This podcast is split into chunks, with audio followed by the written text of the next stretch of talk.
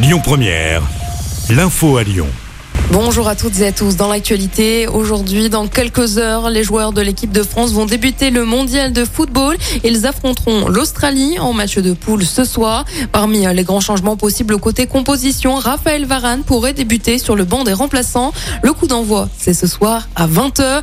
Parmi les autres rencontres, aujourd'hui, c'est Mexique-Pologne à 17h.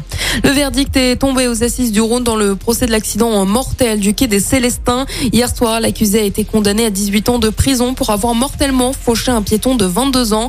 Les faits s'étaient déroulés en janvier 2020. La victime marchait avec son cousin sur le trottoir du quai des Célestins lorsqu'une voiture l'avait mortellement percuté. Juste avant le drame, le chauffard avait eu une altercation avec la victime et son cousin devant une discothèque. Le chauffard a également été condamné à 15 ans d'interdiction de port d'armes ainsi que 10 ans d'inégibilité. Les magistrats appelés à manifester partout en France ce mardi.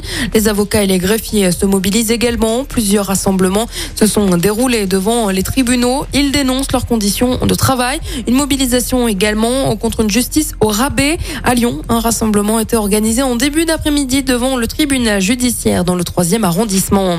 Nouveau recours au 49.3 pour le gouvernement. Cela concerne cette fois le budget de la sécurité sociale. C'est la cinquième fois que l'exécutif a recours au 49.3 qui permet, on le rappelle, de faire passer un texte sans le soumettre au vote des députés. La France insoumise a de son côté annoncé déposer une motion de censure.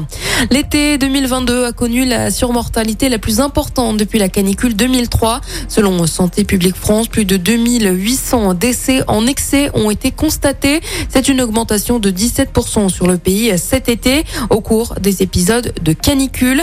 La région Auvergne-Rhône-Alpes a été particulièrement touchée avec 473 décès en excès. C'est la deuxième région de France la plus concernée.